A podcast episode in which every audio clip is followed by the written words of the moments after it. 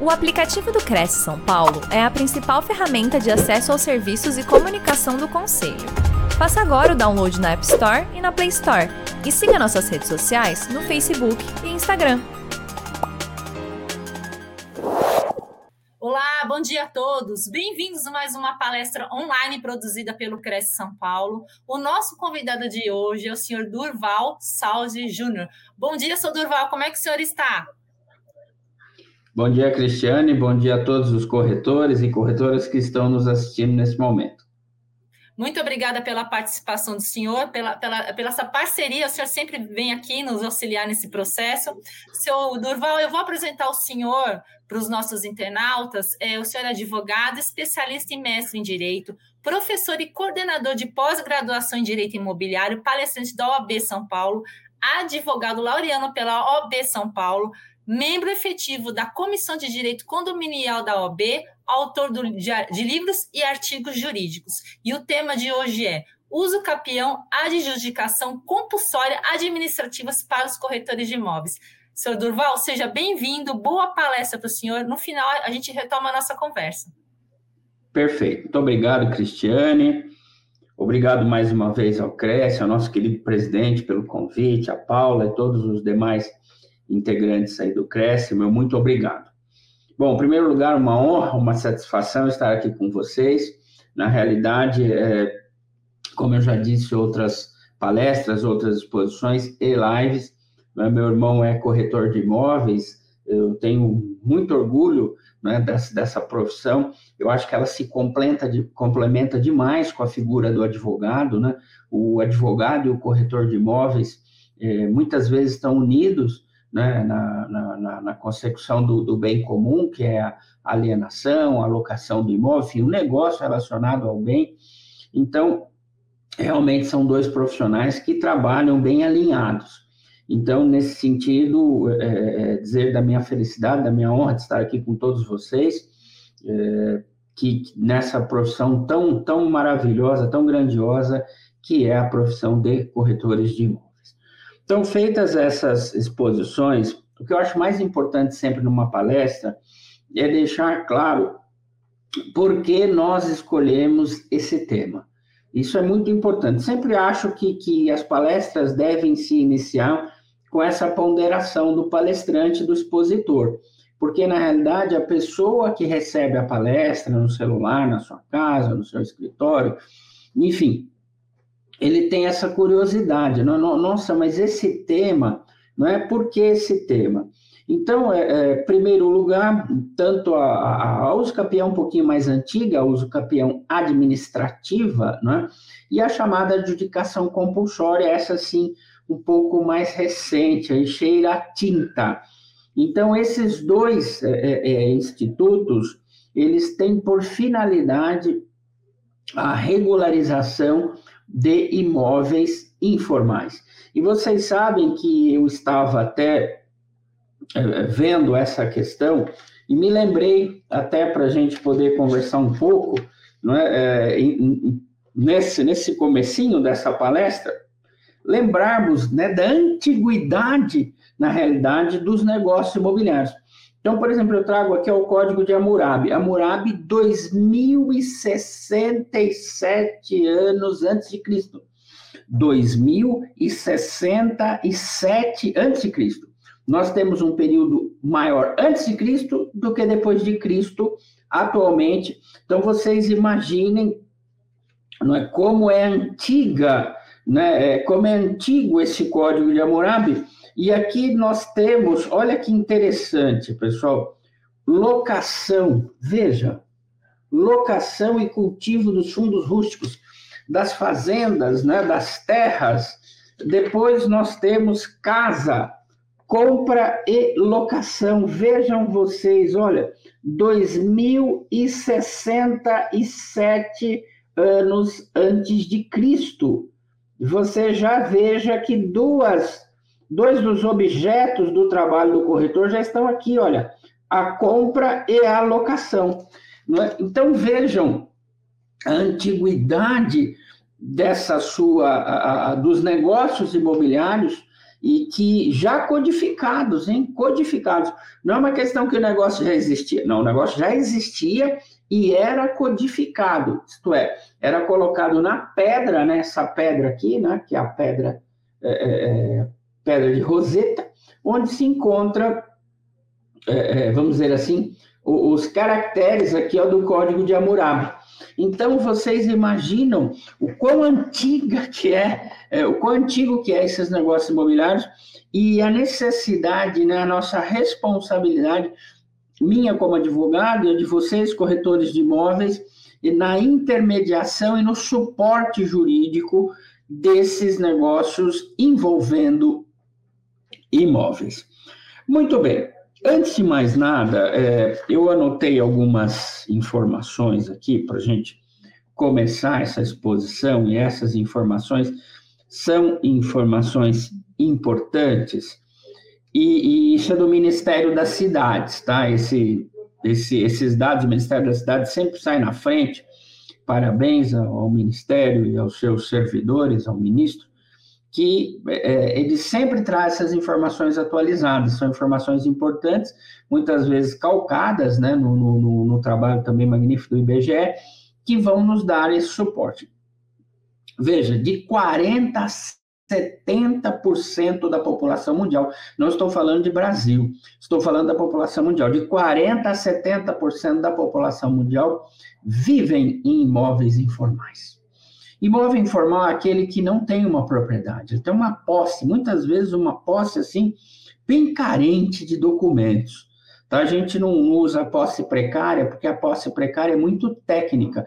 Inclusive, eu vejo muito esse equívoco nos contratos de locação, que a pessoa fala assim: olha, neste momento o locador entrega a posse precária do imóvel ao locatário. Não. A posse precária é aquela posse em que você pede a posse de volta e a pessoa não te devolve.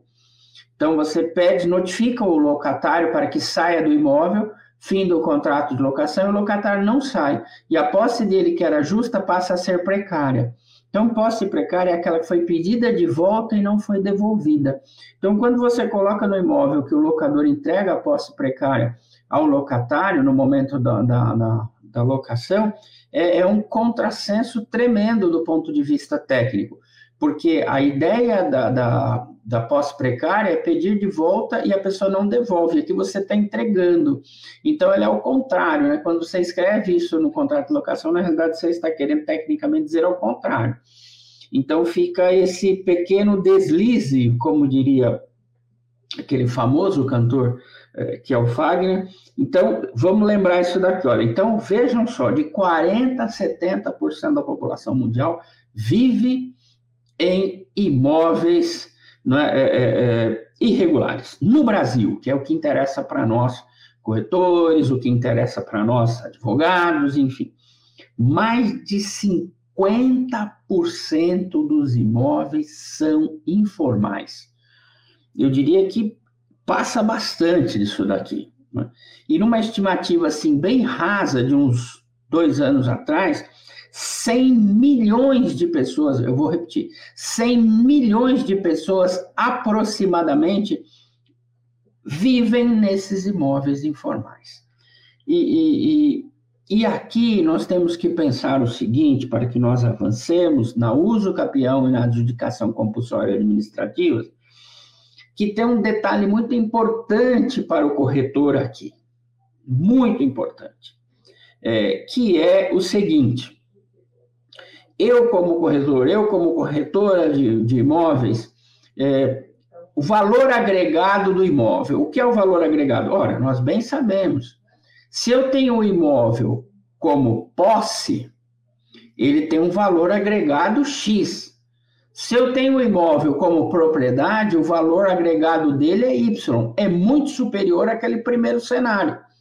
Porque quando você tem um imóvel numa relação possessória entre o titular e o imóvel, não numa relação de propriedade, é lógico que isso pode ser negociado. Tanto é verdade que a gente negocia todos os dias uma cessão de direitos possessórios, um compromisso de compra e venda.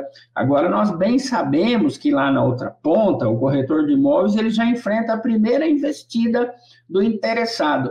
Esse imóvel é, é, desculpa a expressão, abre aspas, dá financiamento, fecha aspas. Porque, na realidade, muitas vezes a pessoa ele, ele não tem o valor à vista do imóvel. Né? O imóvel é uma coisa doída, os valores são normalmente são expressivos. Então, o que, que acontece? É, é, essa pessoa ela vai precisar de entregar carro, entrega dinheiro, financia uma parte no, nos bancos. Quer dizer, então a primeira pergunta que ela faz é essa: dá financiamento? E aí o, nós temos aquela questão que o valor do imóvel, em que é só uma relação possessória é um, e o valor que o imóvel está reguladinho, está regularizado, está redondinho, está regular, aí o valor agregado é outro.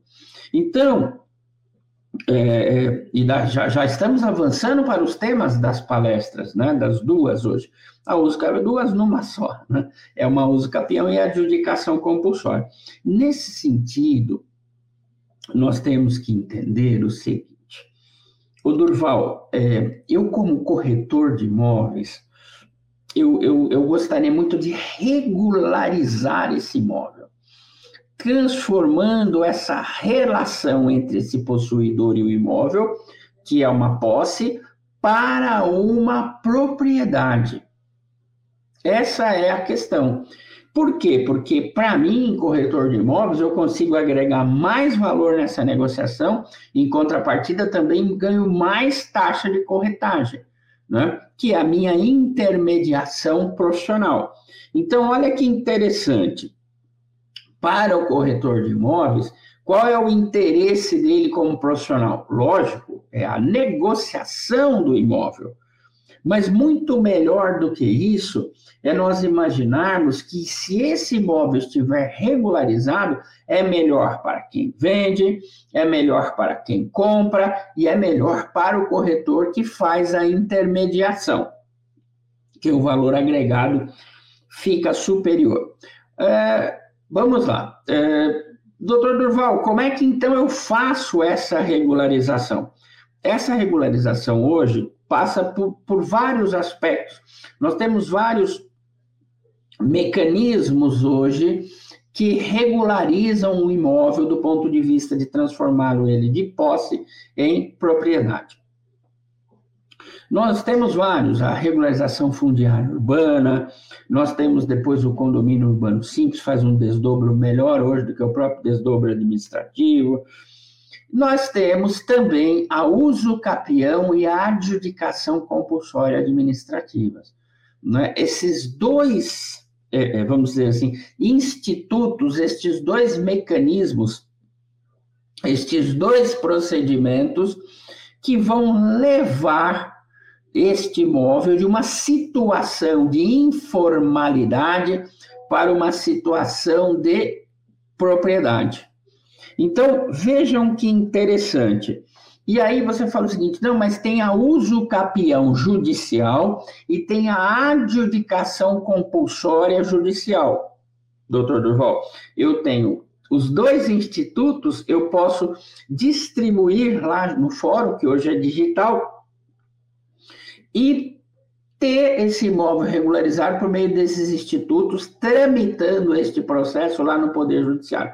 Mas nós temos também a possibilidade de fazer a uso capião, que é um instituto, e a adjudicação compulsória, que é outro instituto, como forma de regularização desses imóveis. E aqui eu trago cuja fonte é cnbrj.org.br, em 2020, nós já temos aí, mas só para servir de parâmetro, uns aninhos fora, fora esse tempo, nós temos aqui, olha, em 2020 nós tínhamos 62 milhões e 400 mil ações pendentes de julgamento.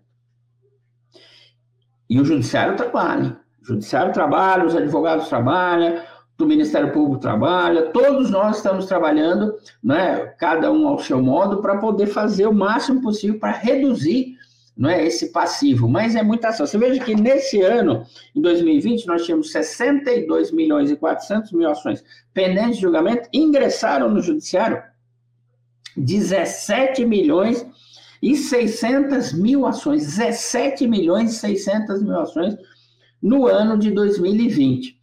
Então, vocês imaginem aqui, não é, que mesmo com todo o esforço dos juízes, dos servidores, do Ministério Público, enfim, do advogado, todos nós que estamos envolvidos, a defensoria, é, os procuradores, enfim, todos esses profissionais da área jurídica, não é, é tem esse, essa, essa, essa função não é, de levar essas, essas, todos esses nossos esforços no sentido de reduzir esse passivo. Mas é difícil. Então, o que, que acontece? É, nós temos hoje uma necessidade que é um caminho, que eu vejo um caminho sem volta, é, de nós, vamos dizer assim, desjudicializar. Isto é, na medida do possível, retirar alguns procedimentos e processos lá do Poder Judiciário, permitindo que estes processos, que esses procedimentos corram aqui na esfera administrativa sem o Poder Judiciário, sem o concurso do Poder Judiciário. E nesse sentido que nós ingressamos agora nos dois temas, tanto a uso capião como a adjudicação compulsória administrativa. Esses dois, vocês vejam, num cenário como esse, o que seria importante? Nós procurarmos retirar o máximo possível né, de, é, vamos dizer assim, processos e procedimentos perante o Tribunal de Justiça, os tribunais de justiça estaduais, os poderes judiciários estaduais, até mesmo os federais, para que então deixássemos que isso não tramitasse lá e passasse a tramitar, tramitar como nos nossos dois casos, no cartório de imóveis né, desobstruindo um pouco o Poder Judiciário, que já se encontra tão assoberbado. Então, nós temos hoje essa possibilidade de ingressarmos com o pedido de reconhecimento extrajudicial de uso capião e o pedido né, de adjudicação compulsória de imóvel perante o cartório de registro de imóveis tramitando esses dois processos e procedimentos fora do Poder Judiciário. Bom, é, feitas essas considerações, nós, a primeira coisa que nos vem à, à cabeça é o seguinte: professor Durval, o que seria, por exemplo, essa questão da uso capião? A gente ouve muito, a gente eu vou passar aqui, um, um, em termos gerais, um, conceito, né? Um, vamos dizer, as características gerais deste, deste instituto milenar de uso capião, que também é muito antigo, né? remonta ao direito romano. Então, vamos lá. Então, o 216A de amor, esse artigo que eu estou falando é da lei de registros públicos da Lei de Registros Públicos. A Lei 6.015, a Lei 6.015, tá? Então, essa legislação, ela é 31 de dezembro de 73. Então, 216A. Sem prejuízo da via jurisdicional, então, a primeira coisa que o corretor deve entender é o seguinte: vamos objetivar a palestra para ficar uma coisa bacana. Primeiro lugar, por que eu preciso de regularizar? Essa é a primeira. Para agregar valor ao imóvel. Essa é a primeira questão, para agregar valor ao imóvel. E a segunda questão, que é uma questão muito importante que eu vejo, não é, é também, é, é, tanto o advogado quanto o corretor, procurar em conjunto, né, nessa regularização imobiliária, trazer um pouco também do moderno direito social imobiliário. Escrevi um, um artigo recentemente sobre esse assunto, não é? transformando essas milhares e milhões de famílias brasileiras no, nesse exercício de cidadania que é transferir a posse para a propriedade por esse caminho. É admitido o pedido de reconhecimento extrajudicial de uso capião, que será processado diretamente perante o cartório de imóveis da comarca que estiver situado o imóvel uso capiendo. Então vamos lá, pessoal. É, a uso capião é um antigo instituto que transforma posse em propriedade. Esse é um ponto muito importante. É? E ao transformar posse em propriedade, se agrega o valor. É, quais são os requisitos básicos para a ação de uso campeão? Quando você pega a Constituição Federal e o Código é, é, Civil Brasileiro, você vai verificar que tempo é importante, né? posse mansa e pacífica é importante, né? estamos falando de imóvel, imóvel é importante, a titulação da pessoa que vai pedir também é importante, ele tem que ser um possuidor qualificado, ele não pode, por exemplo, ser um caseiro de sítio, que é uma questão de detenção.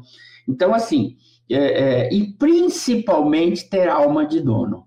Quando presentes todas essas considerações, ao, ao cabo de alguns anos, por exemplo, 15 anos, se você possui qualquer tamanho de imóvel, em qualquer situação, mas eu tenho, mas doutor Durval, eu tenho mais de 400 imóveis. Pode pedir a uso campeão? Pode. Nesse de 15 anos, você pode pedir em qualquer situação. Eu tenho mais de um imóvel, enfim, o imóvel é maior do que 250 metros quadrados, então tranquilo. Se você fez, realizou neste imóvel qualquer benfeitoria, é, é, vamos dizer assim, de maneira social, de maneira que agregasse que ali você reside com a sua família. Enfim, esse, esse tempo de 15 cai para 10. Tá? Então, essa é a chamada uso capião extraordinária, que é aquela uso capião mais é, é, que engloba tudo, né? engloba até a posse de má fé. Não importa, também depois de 15, 10 anos, realmente, se a pessoa não tomou nenhuma atitude para tirar o possuidor, nada mais justo que esse possuidor, nessas circunstâncias que eu acabei de dizer, se torne o um novo proprietário. Depois nós temos a de cinco anos para os imóveis rurais e para os, para os imóveis urbanos, então hectare até 250 metros quadrados. Então, nós temos essa possibilidade também de se ingressar com a uso capião. Mas nesses casos de cinco anos, tanto imóvel rural como imóvel urbano, são, são mais exigências. Nós temos mais exigências de metragem, enfim, de você não possuir outros imóveis, por isso nós chamamos o usucapião especial, porque ele é especial em relação ao primeiro. Né? Ele tem mais circunstâncias de exigência para você ingressar com o pedido administrativo. Essa exposição é para você, corretor de imóveis, porque às vezes você é, pega lá um determinado imóvel e fala, puxa, esse imóvel, eu tenho aqui uma questão só de posse, eu quero transformar em propriedade.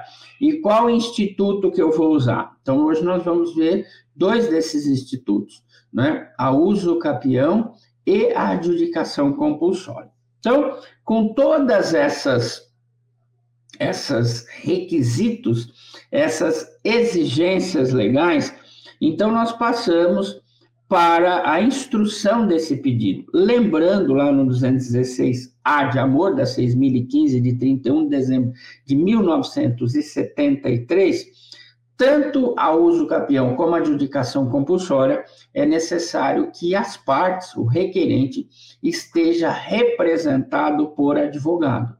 Tá? Então, é por isso que eu falei desde o começo dessa palestra que eu trabalho aqui em conjunto. O, o corretor de imóveis vai até lá, detecta o imóvel, né? faz a contratação para que ele, então, é, é, possa ser uma das pessoas que vai auxiliar profissionalmente nessa negociação desse imóvel e procura um advogado. Não é? Se esse corretor não for um advogado, ele procura um advogado e o advogado, então, estará apto a ingressar. O nome do pedido chama Pedido de Reconhecimento Extrajudicial de Uso Capião. E o 216A diz lá o seguinte: instruído com. Então, ele vem todos os documentos, que eu não vou enumerar agora, mas vocês podem depois entrar na internet, né, Lei de Registros Públicos, no 216A, vocês vão verificar quais são os documentos necessários para que você, então, possa ingressar com essa uso capião administrativa. E, findo né, é, é, o prazo, né, o, o, diz aqui, o oficial de registro de imóveis, tudo der certo, tudo der certo enfim, tudo correr bem, é, registrará a aquisição do imóvel com as descrições apresentadas, sendo permitida a abertura de matrícula, se for o caso. Tá? Se já tiver matrícula, é só trocar a titularidade. Então, esse é um primeiro é, é, ponto que nós temos, que é a questão da uso capião extrajudicial, a uso capião administrativa. Tá? É, então, vejam vocês que são, é, é, que é a uso capião Instituto Antigo, só para a gente poder cravar uma estaca aqui e prosseguir para a adjudicação compulsória é, e depois passar algumas partes mais práticas para vocês e aí nós passarmos para os debates, tá? Mas ainda tem um tempinho ainda, vamos falar um pouquinho sobre a adjudicação. Então, vocês observam aqui, não é que nós temos lá sem prejuízo da via jurisdicional. Então, o legislador, ele dá ao requerente a possibilidade de ingressar com ação judicial ou ingressar com pedido de reconhecimento extrajudicial de uso campeão, com base na 6.015 de 73, que é a lei de registros públicos. Tudo isso daí representado por advogado. Muito bem, pessoal. Depois nós temos o 216B, né, de Brasil, sem prejuízo da via jurisdicional. Então vejam só que interessante. De novo, ele permite à parte ou ingressar com a ação judicial ou ingressar com o pedido administrativo. O Estado não interfere nessa decisão da pessoa. A pessoa pode buscar o Poder Judiciário naquele cenário que nós já vimos, 17 milhões e 600 mil ações por ano, isso 2020, ou nós podemos fazer esse, ingressar com esse procedimento direto, direto lá no cartório de imóveis. E aqui diz, sem prejuízo da via jurisdicional, a adjudicação compulsória de imóvel, objeto de promessa de venda ou de cessão de direitos possessórios, poderá ser efetivada extrajudicialmente no serviço de registro de imóveis da situação do imóvel nos termos deste artigo. E aí, é, o parágrafo primeiro vai dizer quem são aquelas pessoas não é, que podem ingressar não é, com essa adjudicação. São legitimados a requerer a adjudicação prometente comprador ou qualquer de seus cessionários ou prometentes cessionários, ou seus sucessores, bem como o prometente vendedor, representados por advogado. Mais uma vez, por isso é que eu disse lá no comecinho que aqui nós temos que trabalhar juntos, né? o corretor, a corretora, o advogado e a advogada, para é, é, é pedir não só o campeão, como a adjudicação compulsória administrativa. E instruído com os seguintes documentos. E aí, nós temos lá os documentos. Professor Durval, nem pensa o senhor que o senhor vai avançar, nem pensa em avançar, sem me falar um pouquinho sobre a adjudicação compulsória. A uso capião conheço bastante, a uso capião do nosso dia a dia. Quem não conhece o uso capião, né, pessoal? Quem não conhece a chamada uso capião? Mas a adjudicação compulsória é um instituto menos popular, né, menos pop, então, é muito importante que nós saibamos, a adjudicação compulsória, ela tem uma nuance diferente da uso capião. Qual é essa nuance? Na adjudicação compulsória, é, tanto o vendedor quanto o comprador, a adjudicação compulsória pode ser proposta pelo vendedor ou pode ser proposta pelo comprador. Se for o comprador, ele faz uma promessa, né? ele tem uma promessa, ele tem uma sessão de direitos possessórios, e uma vez realizado todo o pagamento das parcelas, o que essa pessoa faz? Essa pessoa, então, procura esse proprietário e fala: olha, eu fiz o pagamento de todas as parcelas, eu cumpri todas as minhas obrigações nessa promessa de cessão, que inclusive foi a dona Ana Paula, corretora de imóveis, que me deu essa alegria de ter esse imóvel, que sempre fui muito feliz aí, e sou nele Então, faz um favor para mim, passa a escritura para mim, porque eu já paguei tudo. E esse vendedor, esse prometente vendedor, não passa essa escritura de compra e venda. E aí, é, é, o 216A fala justamente dessa recusa desse vendedor, que ele fala o seguinte: você se nega a passar a escritura pública de compra e venda imotivadamente. E por que você procura a pessoa? Você não vai me passar isso? Não, você não me pagou ainda. Falta 380 mil para você me pagar. Como é que você quer que eu te passe a escritura se no contrato fala justamente isso? Que a gente precisa não é, de, de ter aqui é, é, é, todas as suas parcelas quitadas para que eu possa, então, proceder à lavratura da escritura pública para você, comprador.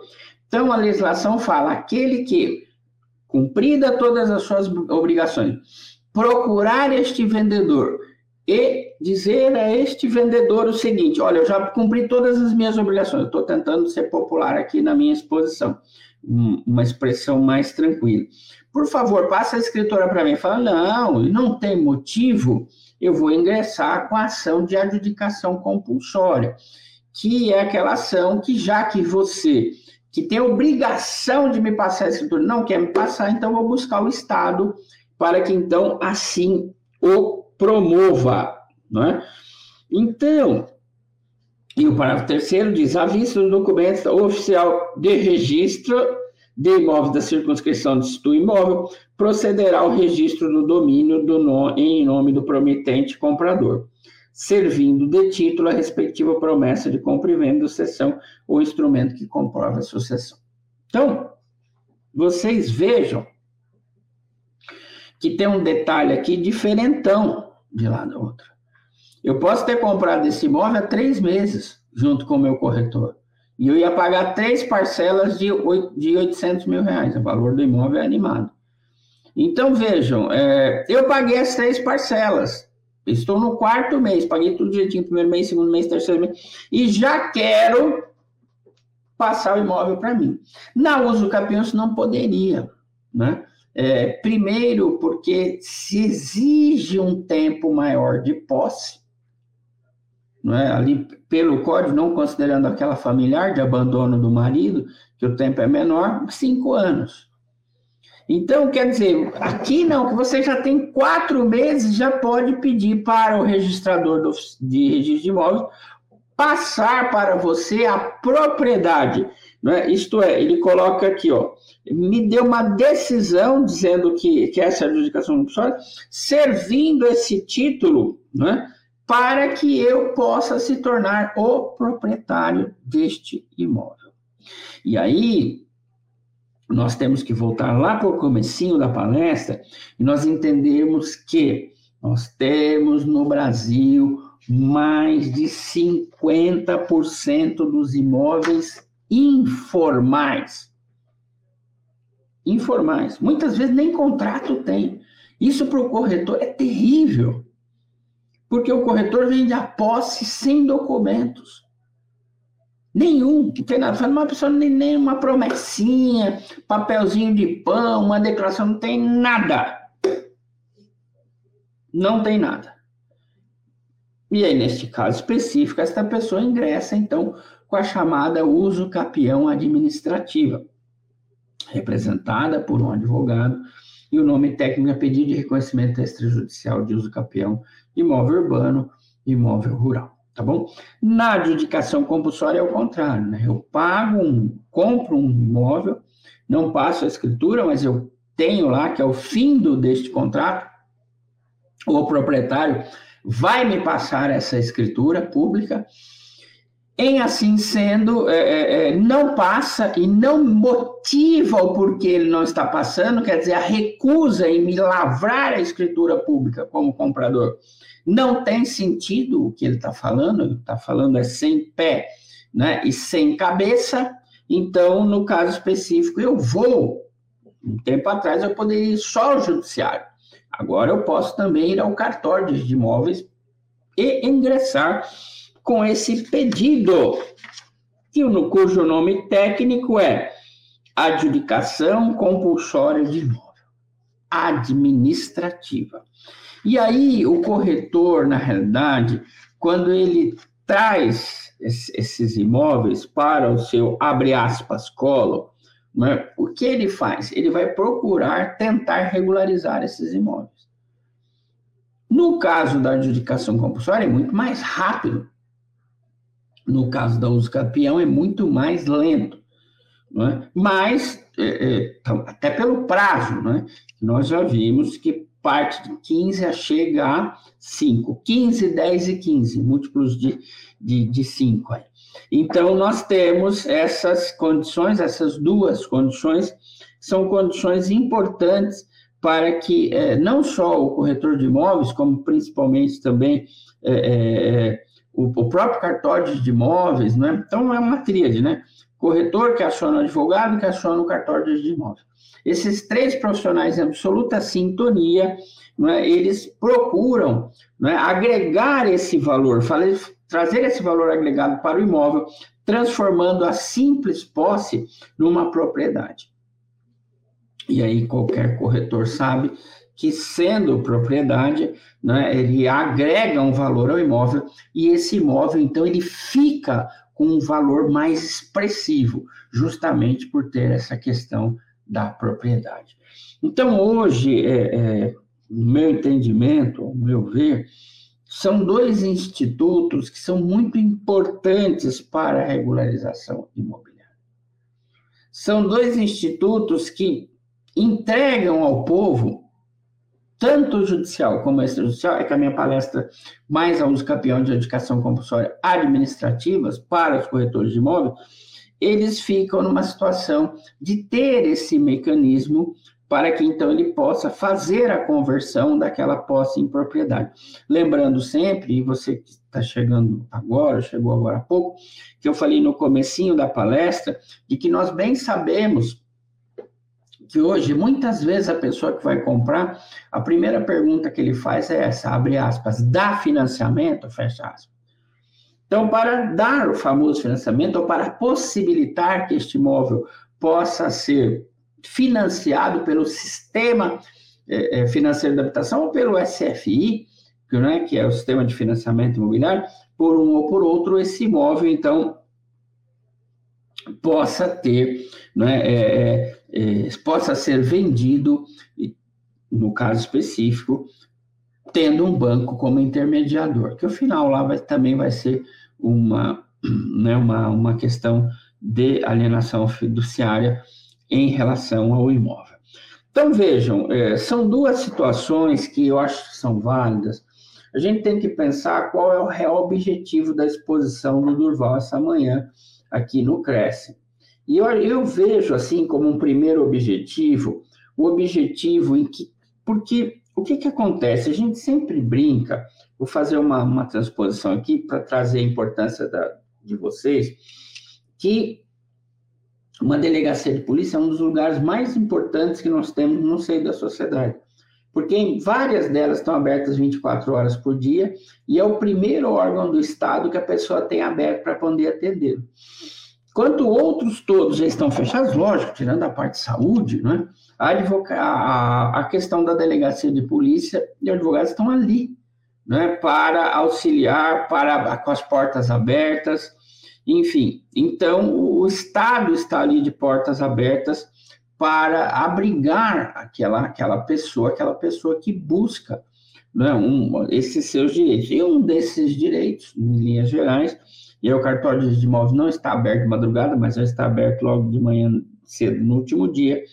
Cumpre a este profissional de ponta, assim como é o delegado que está lá na ponta, o corretor também é o primeiro profissional que está lá na ponta. Não é o advogado, não é o juiz de direito, não é o registrador, que é o oficial do registro de não, não, não, não, não, não. Quem está lá na ponta é o corretor de imóveis. E é esse corretor de imóveis que vai pegar pela primeira vez aquele imóvel para poder vender. E aí o que, que ele vai falar? Puxa vida, deixa eu dar uma olhada na documentação. Que é sempre assim que o profissional inicia. Inicia com o primeiro cenário que é o cenário da situação documental. Qual documento que eu tenho? O que, que ele vai possibilitar? Ele vai possibilitar uma uso capião, ele vai possibilitar uma adjudicação compulsória, ele não vai é, é, permitir nenhuma coisa nem outra. Então, a primeira primeiro cenário que vai se vislumbrar para este corretor é o cenário da situação documental. Depois, o outro cenário, que é o segundo cenário, é a situação do bem. Onde está localizado aquele bem? Essa rua chove? Essa rua, perdão, essa rua alaga a partir da chuva? Não é? Essa rua tem feira? Essa rua tem alguma situação especial não é? que, que impeça a pessoa de vir em determinados dias e tal? Então, esse imóvel, qual é o valor agregado dele? É maior, é menor? Então, a, a, lá na ponta da linha, assim como nós temos o delegado numa delegacia, que é o primeiro, primeira autoridade do Estado em que a pessoa ingressando ali se depara, como eu tenho corretor de imóveis, que é o cara que está lá na linha, eu falo que é uma profissão belíssima, porque você está lá na outra ponta da linha e você fala, bom, isso daqui está errado, isso daqui está errado. Deixa eu dar uma olhadinha na documentação. Não, precisamos de procurar um advogado porque a sua documentação está toda errada. Sua documentação está irregular.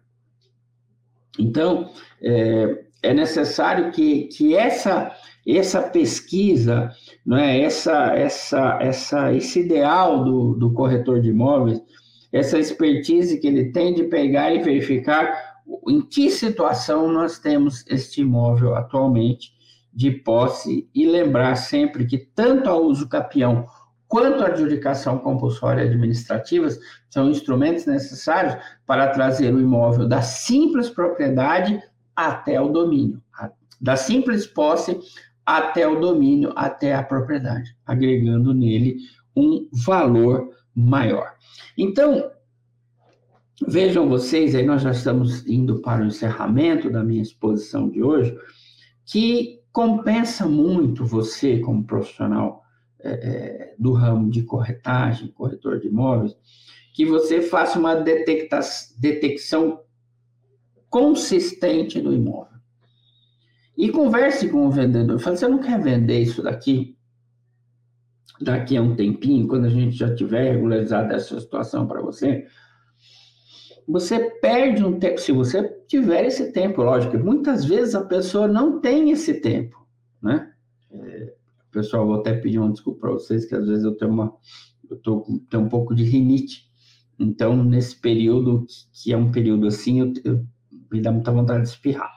Mas eu estou me segurando aqui para a gente avançar e até, tem dado certo, né? Porque eu não espirrei nenhuma vez.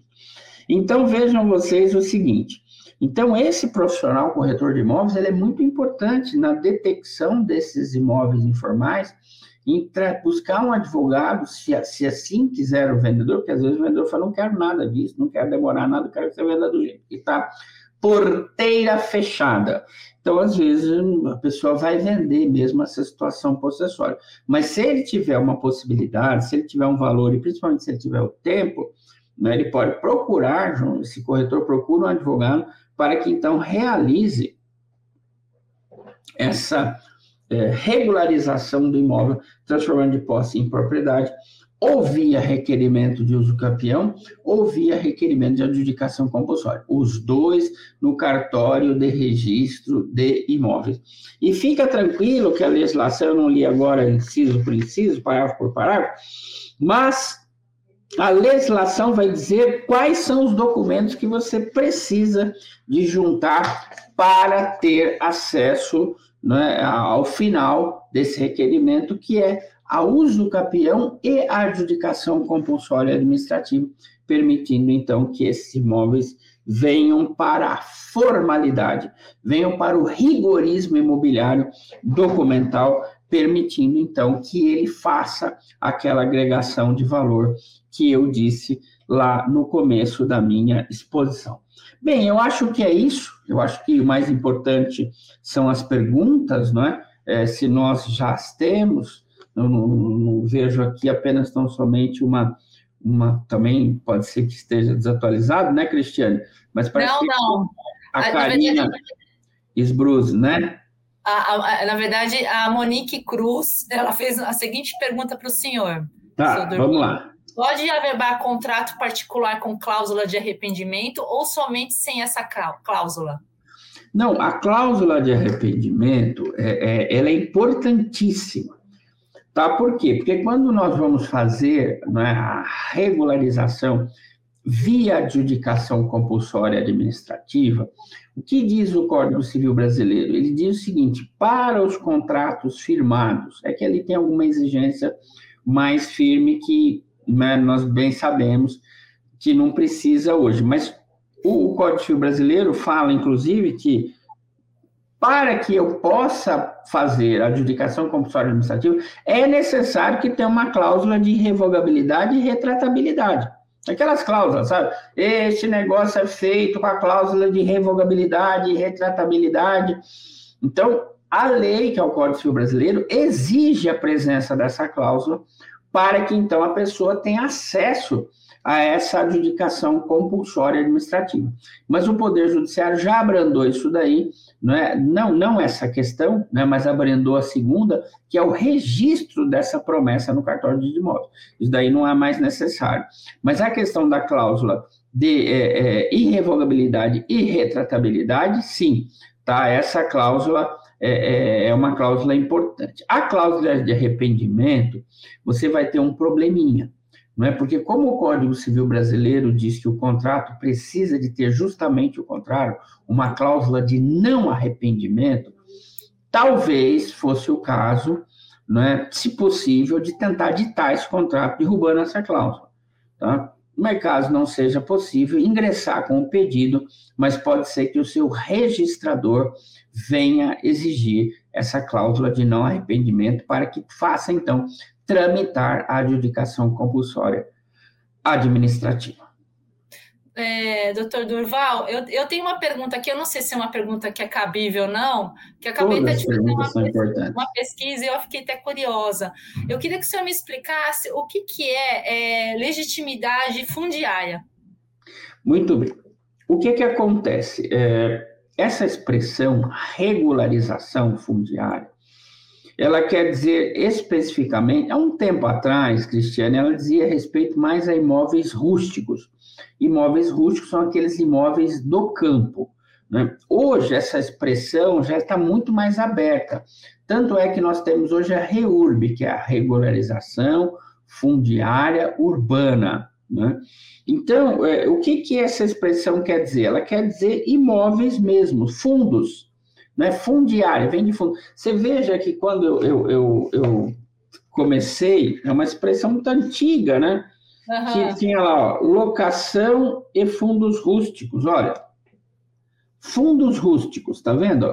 Sim. Fundos uhum. rústicos quer dizer imóvel no campo. Campo, tá. Então, fundiário quer dizer imóvel, né? Tá. Então, a legitimidade fundiária quer dizer que alguém tem alguma legitimidade em relação a um determinado imóvel. Né? Essa legitimidade pode ser uma legitimidade possessória ou pode ser uma legitimidade dominial, ou seja, o seu próprio né, dono do imóvel. Ou ainda aquela pessoa que pode ingressar com o pedido de uso capião ou pedido de adjudicação compulsória administrativa. Né? Então, esse, essa pessoa é dotada de legitimidade fundiária. Doutor, chegou mais aqui uma pergunta do Valdemir. Bom dia, um imóvel com 30 anos de contrato de compra e venda, todos os IPTUs pagos, como regularizar esse imóvel? Bom, é, isso daqui, obviamente, né, você, tem, você pode ter os dois caminhos, viu, Valdemir? É, em primeiro lugar, é a uso capião. Tá? Deixando claro uh, que eu gostei muito da, da pergunta do Valdemir, porque muita gente acha que somente o IPTU comprova a uso capião. Aí eu pergunto para você o seguinte: vamos supor que o, o, o doutor Durval viva nesse imóvel que eu estou agora há 38 anos locatário. Nossa, 38 anos locatário? Sim, eu quero e vou continuar. O locatário paga o IPTU? Paga. Se o locatário paga o IPTU, paga, ele pode entrar com a ação do uso campeão? Não pode. porque ele não tem alma de dono, ele já sabe que. Então, só o, o, o fato de pagar IPTU por si só não é a pergunta do Valdemir. A pergunta do Valdemir está vários degraus acima dessa, está muito bom, bem perguntado, né? Mas muita gente acha que só pagar IPTU comprova o uso capião. Não, o locatário paga IPTU e não pode pedir uso capião. Mas IPTU pago, né? Eu tenho visto uma, uma prova muito interessante nos últimos usos capiões que eu ingressei. O juiz pede foto. Foto, foto. Mas foto da família na casa, datada, com o bolo, abraçando os filhos, filhos crescendo naquela casa. Então você veja, a própria legislação, ele, ele fala no, no, nos, na questão da. Ele fala tais como, né? Aí ele vem, IPTU como sendo um deles, né? Mas não necessariamente o IPTU é o único documento, mas vamos lá, IPTU é um documento importante. Bom, em primeiro lugar, 30 anos, já deu tempo. O tempo máximo de uso campeão no Brasil é 15, já tem o dobro, Valdemir. Então, beleza. Vamos para o próximo. Ele tem uma promessa de compra e venda, ele tem um contrato de compra e venda. Aqui o Valdemir vai ter que fazer uma situação, vai ter que analisar o seguinte: ora, se quem passou para ele essa sessão desse contrato de compra e venda estiver vivo e o nome dele constar da matrícula, a pessoa pode procurar esse senhor que está vivo e falar: olha, eu já paguei tudo e tal. É, é, será que o senhor poderia passar a escritura para mim? A pessoa vai falar: não, não vou. Aí é o caso de educação compulsória. Ou é, não se sabe mais onde está essa pessoa, essa pessoa está sumida, é? essa pessoa está falecida, não se tem ideia de quem são os herdeiros dele. Então, Vladimir, aí é o caso mesmo de uso capião tá? Porque você não tem mais como exigir daquela pessoa que te prometeu transferir a, a propriedade que ele lavre a escritura. Outra coisa importante na pergunta do Valdemir, eu até gosto das perguntas, porque as perguntas ela aumentam o escopo da palestra, e a pergunta dele eh, me dá essa possibilidade. Muita gente fala o seguinte: a adjudicação compulsória, é, ela, ela exige da outra pessoa que passe a escritura para mim. Então vamos lá, eu tenho um imóvel que lá na matrícula está lá, proprietário, Conde Eduardo Francisco Matarazzo, o cara morreu em 1912. Então como é que nós vamos fazer? Olha, se ele morreu em 1912, como é que eu vou ingressar com uma ação para ele me passar a escritura? Ele já está morto faz tempo. Então, nesse caso específico, não é adjudicação compulsória é a uso capião. A adjudicação compulsória é quando eu posso ir lá no titular, que é o dono do imóvel, que me prometeu vender e não me passa a escritura, para que ele passe a escritura. Se ele se negar, o judiciário passa ou o cartório de registro de imóveis passa. Essa é a ideia da adjudicação compulsória. No caso específico dele, né, eu volto a insistir, se essa pessoa de 30 anos de contrato estiver viva, né, ele procura a pessoa e fala, eu paguei tudo, adjudicação, me passa a escritura. Não, na negativa, adjudicação compulsória. Não acho o cara, o, o cara que me passou esse contrato de compra venda, nem é o cara que está na matrícula. Bom, Valdemir, aí é tranquilo o caso de uso capião, tá bom? Durval, queria agradecer aqui a participação do senhor na nossa TV Cresce, foi de grande valia. Muito obrigado, o senhor sempre com muito, com muito assim desprendimento, né, explicando diversos pontos de direito para os corretores de imóveis. Queria agradecer a participação dos corretores na nossa live. Senhor Durval, muito obrigada. Muito obrigado a todos vocês e tenham um excelente dia, uma excelente semana. Obrigado mais uma vez ao Cresce. Tchau, tchau, pessoal. Tchau. Até a próxima. Tchau, tchau.